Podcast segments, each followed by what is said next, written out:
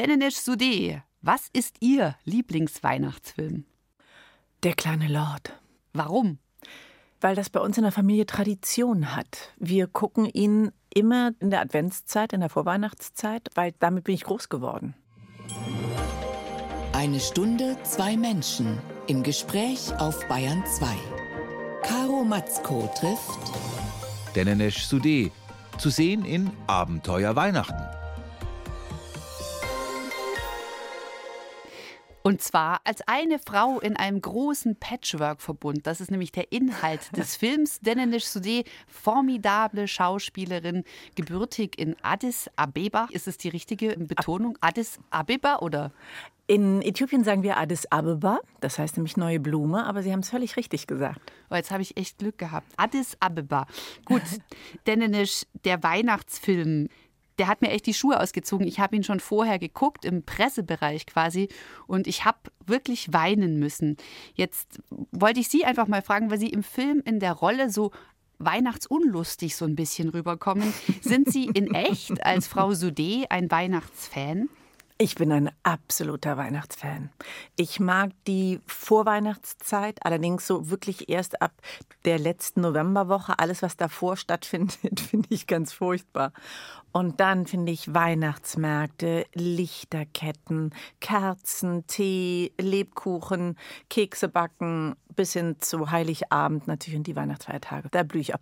Weil es ist so eine Zeit, wo man nach innen geht. Also ich gehe nach innen und alles findet eher zu Hause und eher so, mm, ja, in den Innenräumen statt. Und ich mag diese Zeit sehr gerne.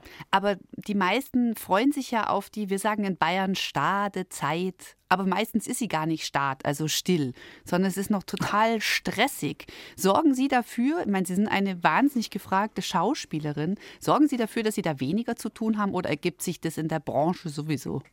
Na, das kann ich eh nicht timen. Es kommt, wie es kommt und damit lebe ich, damit gehe ich um. Manchmal ist es auch so wie jetzt, dieses Jahr, also wirklich bis zum 19., also kurz vor Heiligabend, ist wirklich noch Alarm, da muss ich noch arbeiten.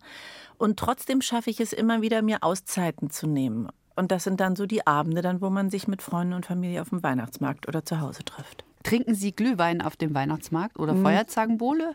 Äh, nee, Glühwein. Glühwein. Rot oder, oder weiß? Rot. Ja. Immer rot. Gibt es weiße? Ja, freilich. Ich vertrage Rotwein gar nicht. Also ich, ich ja. behaupte, ich vertrage Weißwein auch, aber also mir geht es immer super. Die anderen sehen dann den Niedergang. So. Ja, und dann gibt es doch sowas noch wie Lumumba oder so heiße Schokolade mit Schuss. Ja, da frage ich mich ja immer, ob das eigentlich ein wahnsinnig rassistischer Name für ein Heißgetränk ist, wenn ich da kurz ausholen darf. Ja, wieso, was ist denn? Weil Lumumba war wohl mal ein afrikanischer König oder sowas und der wurde erschossen. So, und dann frage ich mich immer, ob man bei einer heißen Schokolade mit Schnaps drin, ob man quasi sagt, ein dunkles Getränk mit Schuss.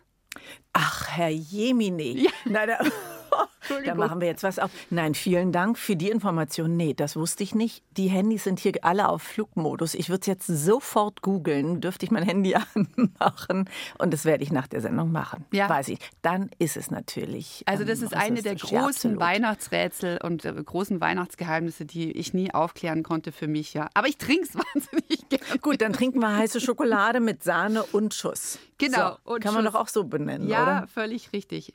Frau Sudé, ich habe mal gelesen, dass Ihre Mutter zu Hause sehr viel Sauerkraut gekocht hat. Warum eigentlich?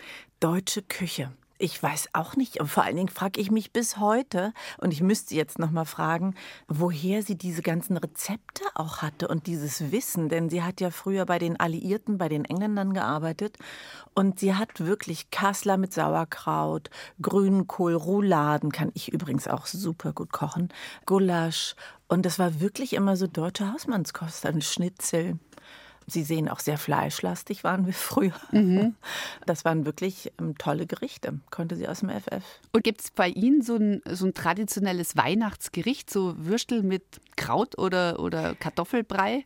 Ja, bei uns gibt es das, aber Kartoffelsalat mit Würstchen hatten wir früher mal.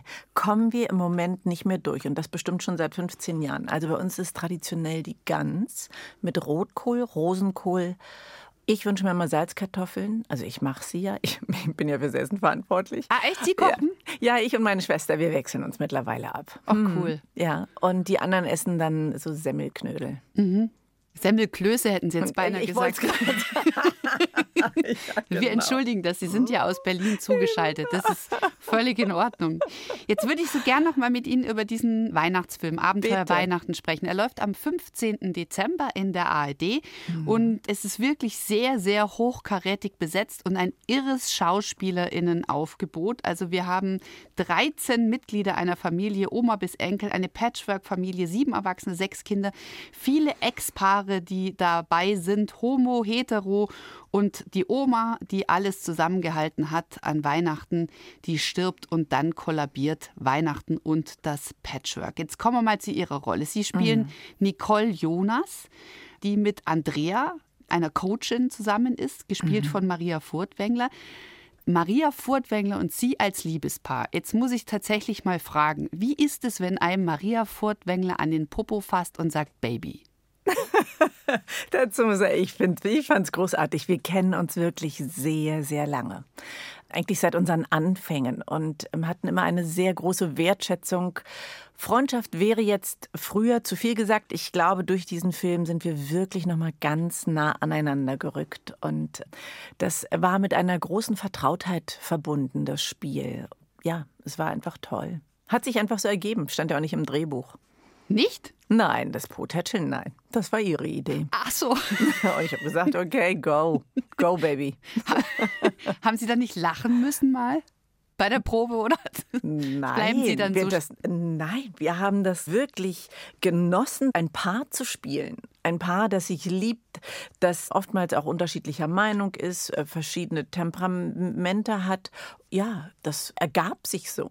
Ich glaube, die Regisseurin hat bei dem Moment gelacht, aber wir sind voll in Rolle gewesen. Ja, es thematisiert ganz sublim unheimlich viele Themen. Allein Sie als Paar, da geht es darum, ist äh, schon Frauen, die so ein bisschen weiter über 30 sind und noch versuchen, ein Kind zu bekommen und dann einen Horst mitschleifen. Der heißt Horst, die Rolle, der dann quasi als Samenspender dienen soll. Dann kommt aber heraus, ja, ich darf jetzt nicht spoilern. Es ist auf jeden Fall da sehr, sehr sehenswert und die Kinder kämpfen in der Familie um ihren Weihnachtstraum und beschließen dann, ohne die Erwachsenen zu feiern. Zitat, weil die sich nicht abkönnen, sollen wir einen scheiß Weihnachten haben und sie starten die Operation Weihnachten. Sie sagen dann, Weihnachten sei eigentlich eine nur soziokulturelle Übereinkunft. Empfinden Sie das im echten Leben auch so? Nein, überhaupt nicht. Also ich habe ja eben gesagt, ich bin auch ein großer Weihnachtsfan. In der Rolle Nicole ist sie halt auch, ich glaube, was sie, was sie am meisten geschätzt hat, ist so ihre eigene kleine Familie. Ja, ihr, ihr kleiner Kosmos. Das ist Andreas, das ist unser Sohn und damit ohne Horst, bitteschön.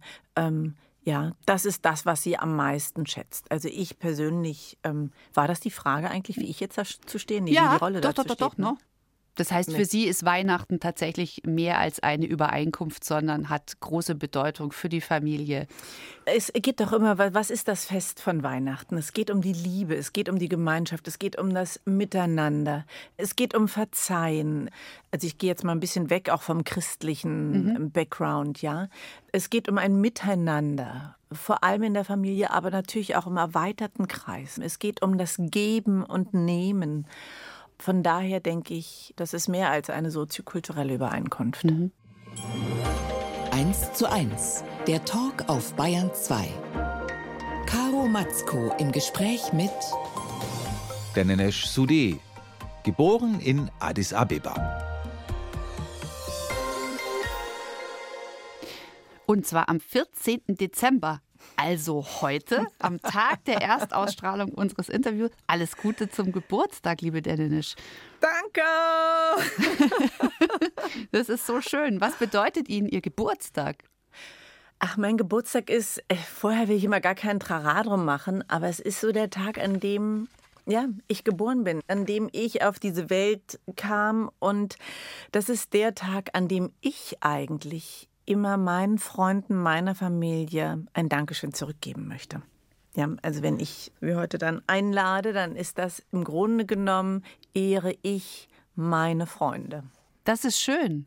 Also, dass man quasi die anderen nochmal auch noch Danke sagt für das Leben und für das Beisammensein und das Leben schön machen. Mhm. Mhm. Jetzt haben wir gerade von Ihrer Geburtsstadt gehört, Addis Abeba. Ich habe geguckt, Sie haben, glaube ich, dort nur zwei Jahre gelebt tatsächlich, so, so richtig, dass man mhm. dort zu Hause ist. Erinnern mhm. Sie sich da an irgendwas oder gibt es da Fotos? Es gibt Fotos, ja wie ich neben meiner Mutter im Büro saß und einen riesen Telefonhörer in der Hand habe. War der Hörer so groß oder waren Sie so klein? Nein, der, ich glaube, ich war schon relativ groß. Vor allen Dingen hatte ich große Füße. Ähm, darüber haben Sie früher mal gelacht, deshalb erwähne ich das jetzt gerade. Hat sich Nein. das verwachsen oder sind Sie riesig? Nein, ich lebe auf großem Fuß. So grundsätzlich, ja. Und mit sieben Meilenstiefeln durch die Welt. So, das war immer mein Motto. Das Telefon war sehr groß. Ähm, und ich erinnere mich nicht wirklich an diese Zeit. Also definitiv, es waren noch nicht ganz zwei Jahre. Aber natürlich haben meine Eltern mich später immer wieder mitgenommen. Und da habe ich sehr lebhafte Erinnerungen. So das erste Mal mit fünf wirklich bewusst, sechs Jahren. Dann so die ganze Teenagerzeit, wo ich dann auch die eigene Identifikation mitbekommen habe, dass ich merkte, boah, die sehen ja alle so aus wie ich und das ist alles so vertraut und dann wollte ich da gar nicht weg mit 15, 16, war aber auf dem Weg zum Abitur und mein Vater hat voll die Krise gekriegt. Das sind so eher die großen Erinnerungen, die ich noch an mein Geburtsland habe, an meine Geburtsstadt. Was waren die Gründe, dass Sie gern dort geblieben wären? Ich habe mich so ähm, heimisch gefühlt. Also ich bin total verwurzelt, ich bin absolute Berlinerin und bin hier total verwurzelt. Aber das war so eine Liebkosung fürs Herz irgendwie. Und es war plötzlich so ein Erwachen in mir, Sprache, Geruch und zu merken, Mensch, das sind alles Cousins und Cousinen um mich rum. Ja, und die sehen auch alle so aus wie ich. Ja, und es waren alle so relativ im gleichen Alter und viel Blödsinn angestellt. Das war irgendwie was wie eine große Umarmung für mich. Und deshalb wollte ich damals da nicht weg. Was hat Ihre Mutter im Büro gearbeitet? Sie war Chefsekretärin. Mhm. Mhm. Und Ihr Papa? Der hat damals, ja hier in Deutschland, deshalb sind wir dann nach Deutschland gekommen, der hat hier ein Stipendium bekommen und hat Ingenieurswissenschaften studiert. Und Ihren Eltern war Bildung sehr wichtig, habe ich jetzt mehrmals mhm. gelesen. Ja. Welche Rolle hat das gespielt bei Ihrer Erziehung? Waren die da streng? Haben die auf die Noten geguckt bei Ihnen? Nicht nur das. Ich bin wirklich mit einer großen Förderung und mit einem großen Fordern groß geworden. Ähm, einmal, weil mein Vater unbedingt wollte, dass wir hier bestehen. Ihm war sehr früh bewusst, dass wir, also das hat er zumindest damals mal gesagt, dass wir doppelt so viel oder so gut sein müssen wie jeder Deutsche, damit wir eine Chance haben, damit wir gesehen werden und damit man uns nimmt. Ja, das ist natürlich ein krasses Ding, das würde man heute so gar nicht mehr machen, aber es war damals so. Und von daher war viel Raum für Lernen, Arbeiten, sich auf Klausuren und Tests vorbereiten und das war bis hin wirklich sonntags auch manchmal hier bring Papier, Bleistift, berechne den Inhalt eines Trapezes. Wie geht das? Er ist ja Mathematiker, ja, das war so seine große Schluck. Leidenschaft.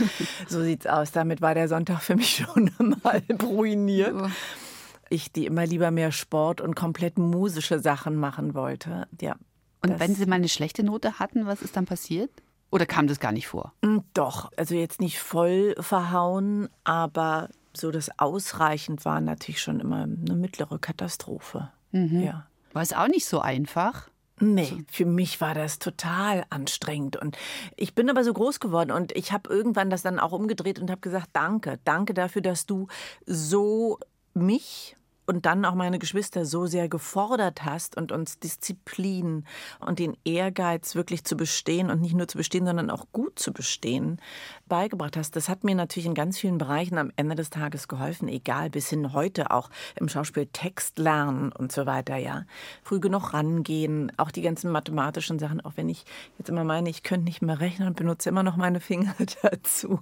Aber ja, so bin ich halt groß geworden und ich glaube, er wusste es damals auch nicht anders. Er hat das Beste gemacht. Ne? Also ich weiß noch, dass oftmals die Lehrer vor der Tür standen und gesagt haben, wir würden ihre Tochter so gern in der Leichtathletik AG haben oder beim Volleyball. Und er so Tür zugeschlagen und hat gesagt, Warum? Wozu ist Sport bitte gut? ne? Und das war für ihn gar nicht in seinem, dass das ähm, ja im, keine im Währung. Ja. Nein, das ist ein ja. Wozu braucht man Sport? Damit wird sie nichts schaffen. Aber das, dass man da das Miteinander, dass man soziale Kontakte, soziale Fähigkeiten, Empathie, alles lernt das war für ihn nicht wichtig. Habe ich trotzdem alles gemacht? Er hat es mir dann trotzdem alles erlaubt, aber es war immer so ein, ein Weg dahin. Mhm. Und von daher ist Bildung, um den Bogen jetzt mal kurz zu schließen, ja. mir schon sehr wichtig. Ich bin ja auch schon mal in der Stiftung Fair Chance, wo ich die Schulen und die Lehrer mit einem evaluierten Programm, das wir ähm, erschaffen haben, unterstützen möchte, dass wir die Sprachförderung so weit in die Klasse tragen, dass wirklich auch der Letzte mitkommt. Und das hat natürlich für die, die sprachlich noch hinterherhinken, was Gutes, aber der Output ist natürlich auch für den Rest der Klasse da, denn eine Klasse kann immer nur so gut sein wie das letzte Glied. Und es ist ja. ja. auch nötig. Also die PISA-Ergebnisse sind ja katastrophal, sind, leider ja, mal wieder. Erschreckend. Und ich verstehe das auch nicht. Ich verstehe wirklich nicht, warum man in diesem Land, wir sind so reich beschenkt mit ganz vielem, dass man gerade bei Kindern so wenig Wert auf Bildung und Lehrer und Materialien und Schulen setzt. Also in Bayern, sie sind ja weit vorne. Aber in, naja. im Rest. Die einen ja, sagen so, die anderen, sagen so gut. Also okay, also ich jetzt als Mutter einer Fünftklässlerin, aber wobei, also meine mhm. Tochter hat jetzt Glück gehabt jetzt in der fünften Klasse. Es geht etwas voran, aber es ist eine große Herausforderung. In der Klasse meiner Tochter sind die Kinder aus zehn unterschiedlichen Ländern. Das ist natürlich für die Lehrerinnen und Lehrer auch eine Riesenherausforderung. Absolut, na klar. Ja, weil immer auf den Lehrern so rumgehackt wird. Das ist wirklich. Aber deshalb sage ich, es ist so wichtig, die Lehrer wirklich wertzuschätzen und zu unterstützen. Das muss aber vom Land, von der Stadt, von der, von der Bundesregierung auch kommen. Das ist die Zukunft. Die Kinder sind die Zukunft der Gesellschaft. Denenesh Sudé bei 1 zu 1 der Talk hier auf Bayern 2, die wunderbare Schauspielerin. Und wir haben gerade schon über die Relevanz in ihrer Erziehung von Bildung und die Bedeutung für sie gesprochen. Und ich möchte ganz gerne noch mal beim Thema Schule bleiben. Ich habe gelesen in einem Interview, dass Sie schon mal die Schule gewechselt haben, weil Sie rassistisch angegangen worden sind. Was ist damals passiert? Hm. Als Kind kriegt man das ja gar nicht so mit. Ich habe es nur mitgekriegt, weil meine Eltern mich kommentarlos eines Morgens geweckt haben und haben gesagt, brauchst jetzt dich nicht so zu sehr zu beeilen und ähm, meinte, ja, aber mein, mein, mein Unterricht fängt an und ich bin, ähm, haben gesagt, nee, fängt heute später an um 10 und sind mit mir zu einer anderen Schule gefahren. Uh. Ähm, ja, das war das Beste, was sie machen konnten. Ich würde äh, mit dem Wissen, heute macht man das natürlich auch alles anders, bespricht das mit Kindern und so weiter. Wie alt waren Sie denn da? Ich war in der dritten Klasse. Wie alt wird man da? Ich bin, ich bin wurde früh eingeschult mit fünf acht. Jahren jetzt. Ja, hm. genau, ja. genau. So, bin dann gerade acht geworden wahrscheinlich oder auf dem Weg zu acht. Bin ja mit fünf eingeschult worden. Aber haben Sie mit Ihren Eltern dann noch mal darüber gesprochen, was passiert ist? Nein, sie haben mir gesagt, dass ich jeden Tag weinend nach Hause gekommen bin. Das war der Grund. Und dann auch irgendwie nicht mehr in die Schule gehen wollte. Ich weiß nur noch die Momente, dass ich weinend zu Hause war. Daran kann ich mich gar nicht erinnern. Aber ich weiß, dass ich in der Klasse oftmals ermahnt wurde, an meinen Zöpfen wurde gezogen. Ich wurde Ach, nach hinten in die, ja, in die letzte Reihe verfrachtet. Ähm, die hatte damals so einen Zeigestock für die Tafel. Und dann hat die manchmal auch wirklich auf meinen Tisch gehauen, oh mir meine Finger manchmal erwischt, während ich noch was geschrieben habe habe und mir an den Ohren gezogen. Also es war ähm, furchtbar ähm, ist ja, es. Also wirklich handgreiflich wirklich? und das war der Grund, warum meine Eltern dann die Reißleine gezogen haben. Verstehe ich und total. Dann, Bei mir ja. löst sofort wie ein Löwenmutter-Ding aus. Ich, ich hole sie da ja, raus. Natürlich, natürlich. Und ich bin so dankbar, dass mein Vater das gemacht hat. Ich bin dann wirklich auf ein, aufs evangelische Johannesstift gekommen. Es ist eine christlich orientierte Schule. Und ich bin mit einer, ich will wirklich sagen, Liebe und Empathie und Sympathie überschüttet worden, dass ich dachte, ach so geht das auch, das habe ich ja vorher gar nicht gekannt. Das prägt aber doch irgendwie, oder? Irgendwas bleibt Letzteres. doch da zurück. Also beides, oder? oder Nein, das erste, das erstere ja. habe ich weggepackt. Ja. Und das fand ich so toll. Mein Vater und meine Familie überhaupt, die standen vor mir immer, ja auch wirklich, sie sagten gerade, sie sind Löwenmutter. Und das ist ein böses Wort, wo ich gesagt habe, der hat das und das gesagt, das N-Wort oder ich weiß nicht was. Ja. Mein Vater hat die Beine in die Hand genommen, ist den Jungs hinterhergerannt und hat die zur Rede gestellt. Ja, Richtig und so. da wusste ich immer so, boah, ich habe den im Rücken. Ich bin da mit einem guten Selbstwertgefühl durch die Schulzeit gegangen. Und da bin ich sowieso in der neuen Schule bin ich so gefördert worden. Ich war sofort Klassensprecherin im zweiten halben Jahr. Ja, also auch den Wechsel hinzukriegen. Und dann bis zur sechsten Klasse war ich eigentlich durchgängig Klassensprecherin. Das ist großartig. Das ist auch eine sehr heilende Erfahrung. Aber bleiben wir mal beim Alltagsrassismus. Als Schauspielerin, als Frau zum einen und dann noch als Frau, die etwas anders aussieht, nämlich so wie die schönen Menschen in Addis Abeba, wo Sie gesagt haben, die sehen alle aus wie ich. Das muss ja ein wahnsinnig schönes Land sein. Haben Sie manchmal Schwierigkeiten gehabt bei der Besetzung, dass Sie stereotyp besetzt worden sind? Das mag nicht ausbleiben. Ich muss Ihnen aber auch sagen, dass ich in meiner Struktur mich nicht sehr gerne und vor allen Dingen nicht lange mit den negativen Sachen beschäftige, weil ich finde, sie hemmen und sie lähmen mich. Da, wo ich Fehltritte und wo ich Rassismen entdeckt habe, habe ich es sofort angesprochen. Und damit es ist raus aus meinem System. Ja. Nach meiner Schauspielschule in New York bin ich hierher gekommen und habe gesagt, Leute, neben Roberto Blanco und Terno Jobatai wird es dann wohl noch Platz geben für, für mich. Was wollt ihr eigentlich? So. Und jedes Mal, wenn sie sagt, ja, was sollen wir denn mit ihm? Ich, hm, wir finden sie ja toll, aber wie können wir es denn erklären? Und ich habe immer gesagt, aber warum nicht? Ich lebe doch hier. Ich bin immer nur mit einer Gegenfrage rangegangen. Und das habe ich wahrscheinlich auch doch dann überzeugend gemacht, weil meine Rollenangebote hießen dann Uschi, Brigitte und so weiter. Also nichts gegen diese Namen, aber ich habe sie mit mir jetzt nicht so identifiziert. Und dann sind wir dann doch auf Sarah oder Helen oder so gegangen, ja. Und das hat mir geholfen. Natürlich musste dann immer erklärt werden, okay, wir besetzen dich, aber dann müssen wir noch erklären, woher du kommst, woher dein Vater kommt. Das ist ja jetzt alles in den letzten Jahren alles mal zum Glück weggefallen. Aber in meinen Anfängen war das alles noch da hat mich das belastet insofern vielleicht ja, weil ich einen Schutzpanzer aufgebaut habe. Ja, es gab ja viele Bezeichnungen auch für Technik am Set, die nicht sehr schön waren. Ah, ich weiß, was Sie meinen. Sie spielen aus der Fernsehbranche. Gibt es, wenn man einen, einen Zettel hochhebt, einen Spickzettel für die Moderatoren, Genau, dann hat wird das, das wird er den bezeichnet nach dem N-Wort. Genau. Ja. Oder auch so ein Abdunklungs-, so eine Fahne nennt man das heute, ne? weil es ein schwarzes, großes, weiß ich nicht, 1,50 mal zwei Meter, hat man das auch mit dem N-Wort. Aber das meine ich, das habe ich von meinem Vater mitbekommen, da habe ich ihm gesagt, wenn danach gerufen wird, wir brauchen das hier, habe ich gesagt, okay, wo soll ich hingehen? Einfach mal so ganz klar, damit alle kurz mal zusammenzucken. Das habe ich sehr viel lauter gemacht.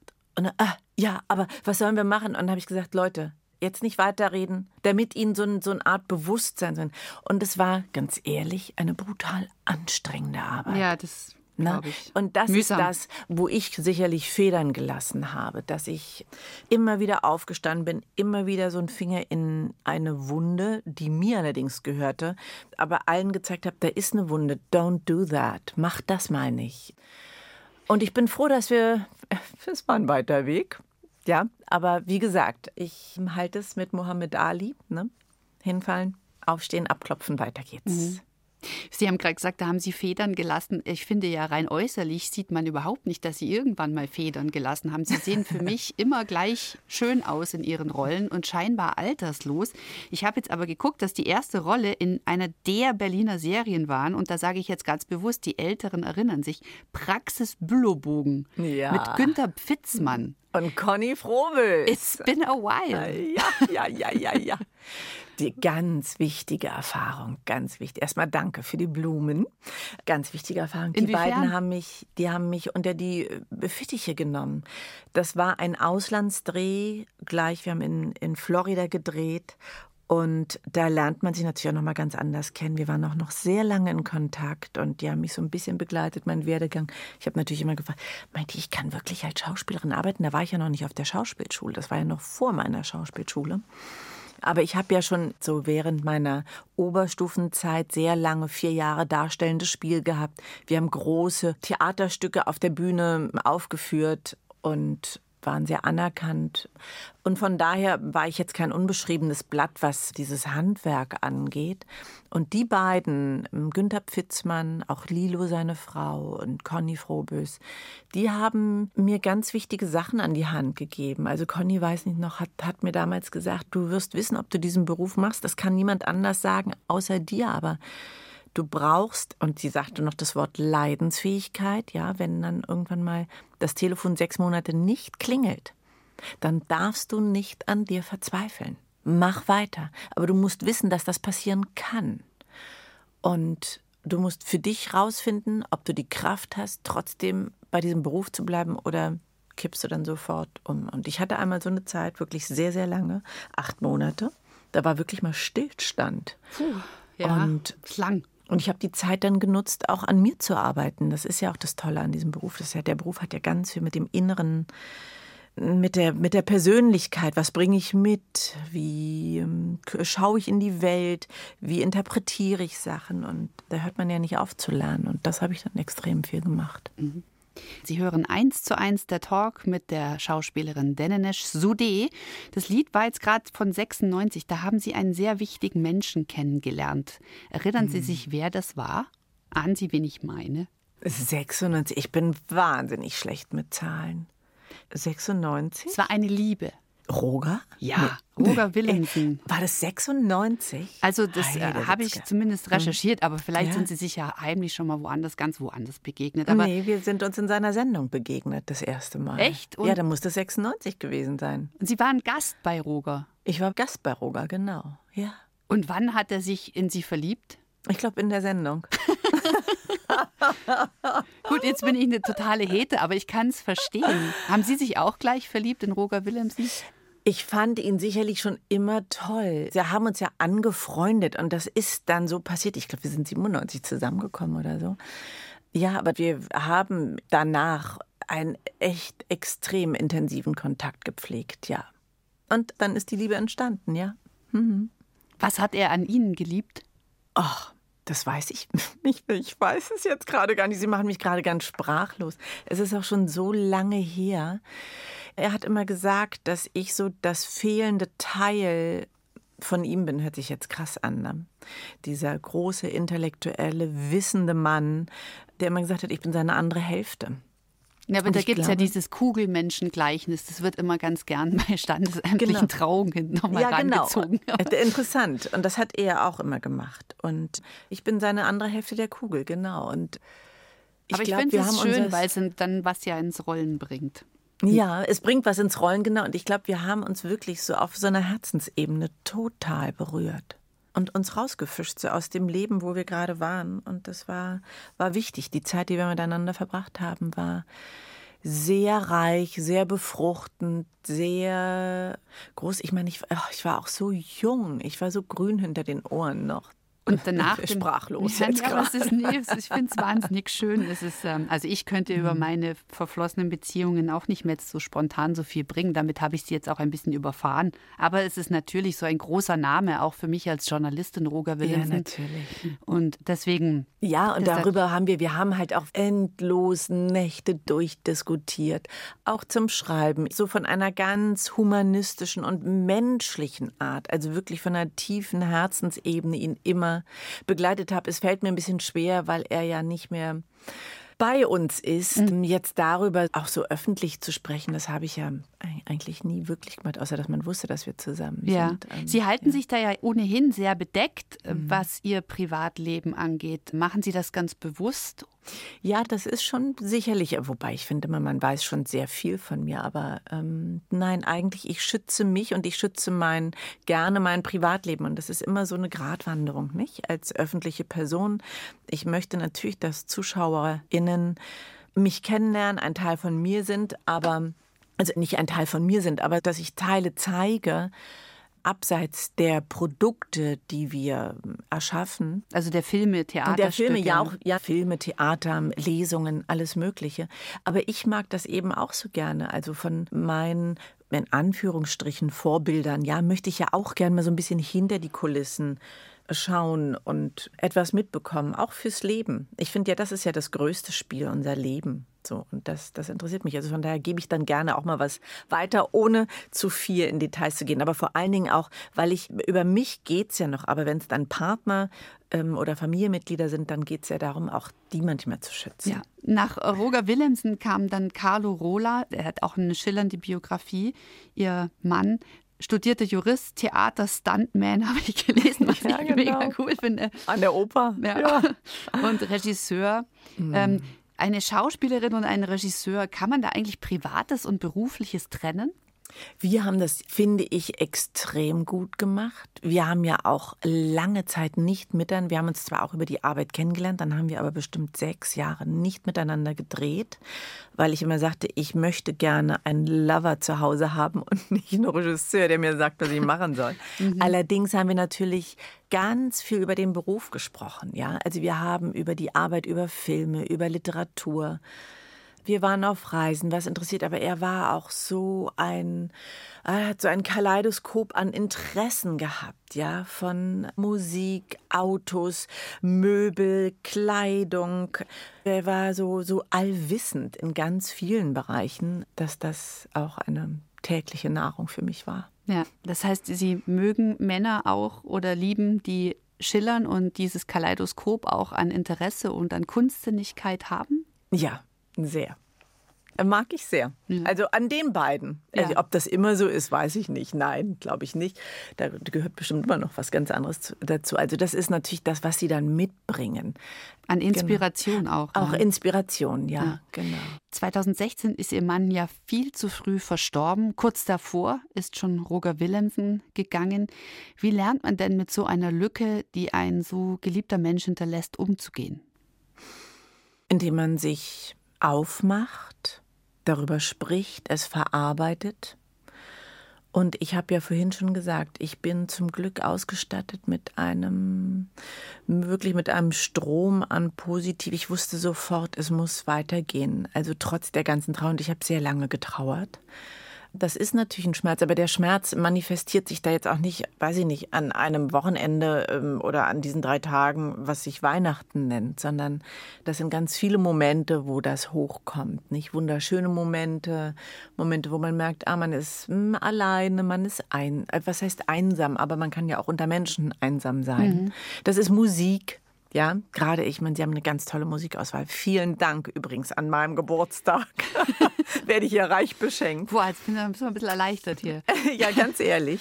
Und ich habe da schon gemerkt, beim letzten Song zum Beispiel wurde ich ganz melancholisch und dachte nur, ah, wow. Da muss man mit umgehen und das ist nichts wegdrücken. Wie geht man damit um? Nichts wegdrücken, sondern ich habe mir sofort eine Trauerbegleitung genommen ahnungslos. Ich kenne meine Eltern leben noch. Ich habe noch nie jemanden verloren und in gewisser Weise war Roger fast ein Vorbote. Der ist ja fünf Wochen vor Carlo gestorben und ich weiß noch, dass ich da sehr, sehr, sehr geweint und getrauert habe. Mhm. Und das war fast wie so ein, dafür danke ich auch fast, dass ich da schon einmal durch so einen Schmerz durchgegangen bin, durch so einen tiefen, tiefen, tiefen Schmerz der natürlich dann nochmal extrem war mit meinem Mann. Hm. Zu Gast bei Caro Matzko. Denenesh Sudé, deutsch-äthiopische Schauspielerin. Und zu sehen am 15. Dezember im ARD Weihnachtsfilm Abenteuer Weihnachten. Frau Sudé, was ich sehr schön fand an dem Film ist, es geht ja um das Verhältnis auch von Kindern und von Erwachsenen dass diese Kinder eigentlich so wahnsinnig selbstständig und klug sind und so uneitel und über ihre Egos drüber gehen und gemeinsam versuchen, ein schönes Weihnachtsfest zu haben, während die Erwachsenen nur mit sich beschäftigt sind. Mhm. Ich habe mich als Erwachsene echt ein bisschen geschämt. Wir haben auch eine Patchwork-Familie und ich kenne das ziemlich gut die unterschiedlichen Befindlichkeiten. Mhm, mh. Das finde ich auch so schön an dem Film. Wir reißen viele Themen, wirklich wichtige Themen eines Miteinanderlebens an, ohne mit dem erhobenen Zeigefinger drauf zu zeigen und zu sagen, schaut mal, so geht's. Ich finde, die Kinder haben eine so tolle soziale Kompetenz, die sie entwickeln, indem sie nämlich Absprachen machen, nicht? Wie gehen wir vor? Und jeder bringt so seine Idee an und gehen dann auf diesen Roadmovie sozusagen und müssen sich, ja, müssen sich immer wieder einigen. Das sind ja sechs Kinder, die an einem Strang ziehen müssen, wenn man das Elternhaus verlässt. Und das ist toll. Die dann mit der Platin-Kreditkarte vom Papa nicht? durchbrennen. Ja. Was für ein Traum. Oder? wir kaufen uns einfach alles, was wir wollen. Ja. Das ja. war großartig.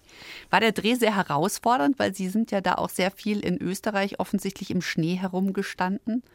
herrlich. Und das liebe ich auch an meinem Beruf, so dass wir reisen. Und ich habe das Zillertal, fragen Sie mich jetzt nicht genau, wo ich war, aber das Zillertal kennengelernt.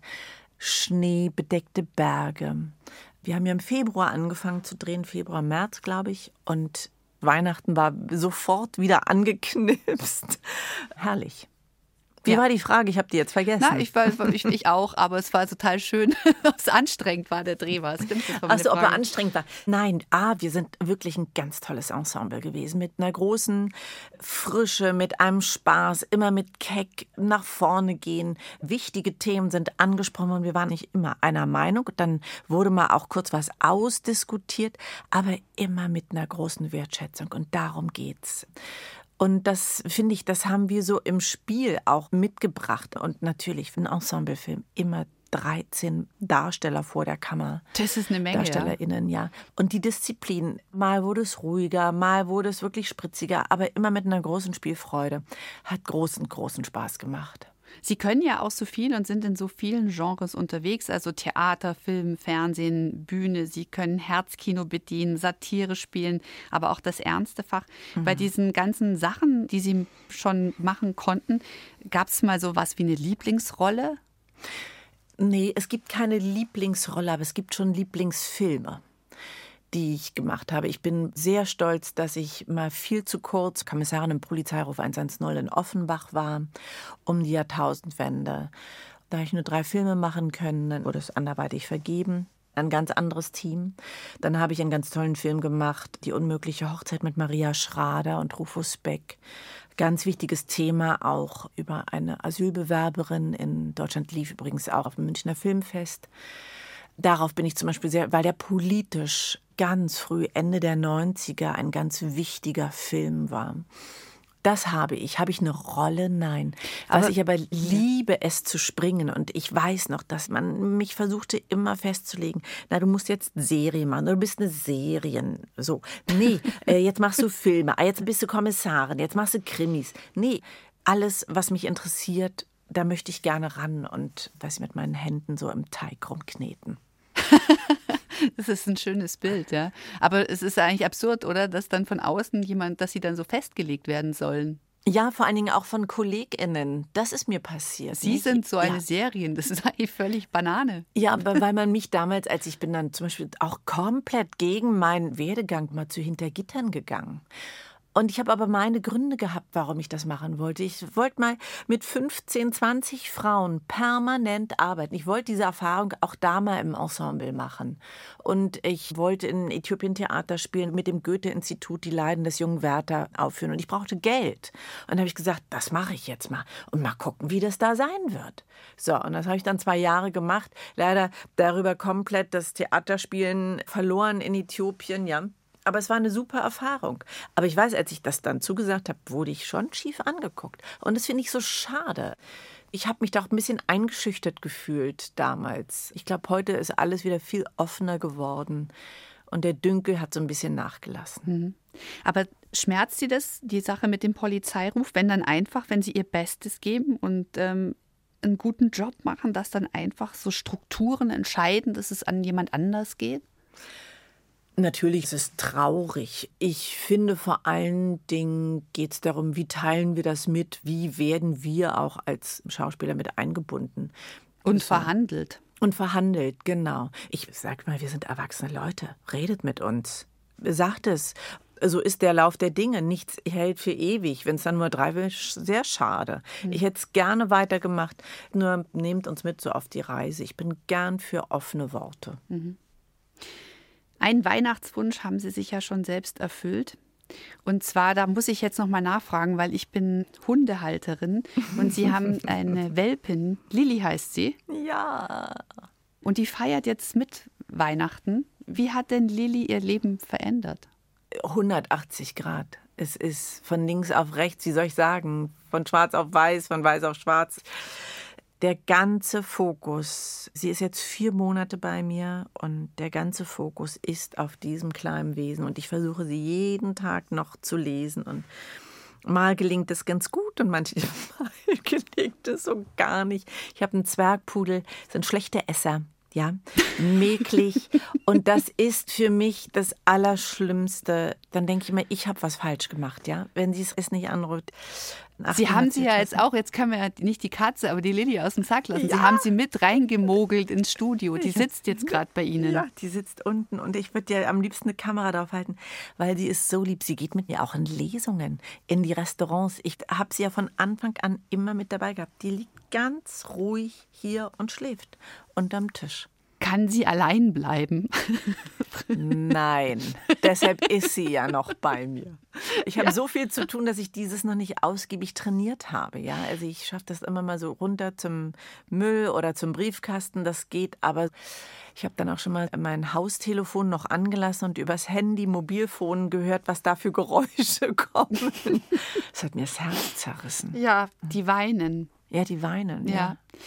Wobei manchmal denke ich, ja. sie ist ja auch eine Schauspielerin. Sie hat eine Schauspielerin als Ziehmama.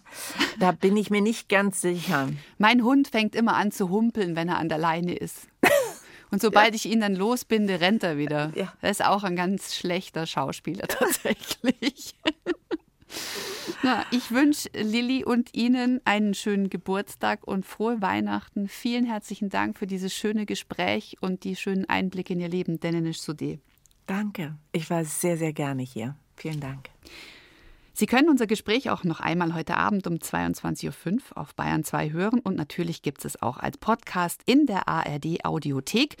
Dort finden Sie auch noch den sehr empfehlenswerten Podcast Dreimal besser von den Kolleginnen und Kollegen von BR24. Es geht um die großen, dicken Bretter, die gebohrt werden, um Inflation, Energiekrise, Ukraine-Krieg. Immer mehr Menschen machen bewusst mal eine Nachrichtenpause und dreimal besser setzt genau da an. Es geht nämlich darum, nicht die Welt schön zu reden, sondern wie wir es in Zukunft besser machen können. In der ARD Audiothek und überall da, wo es Podcasts gibt.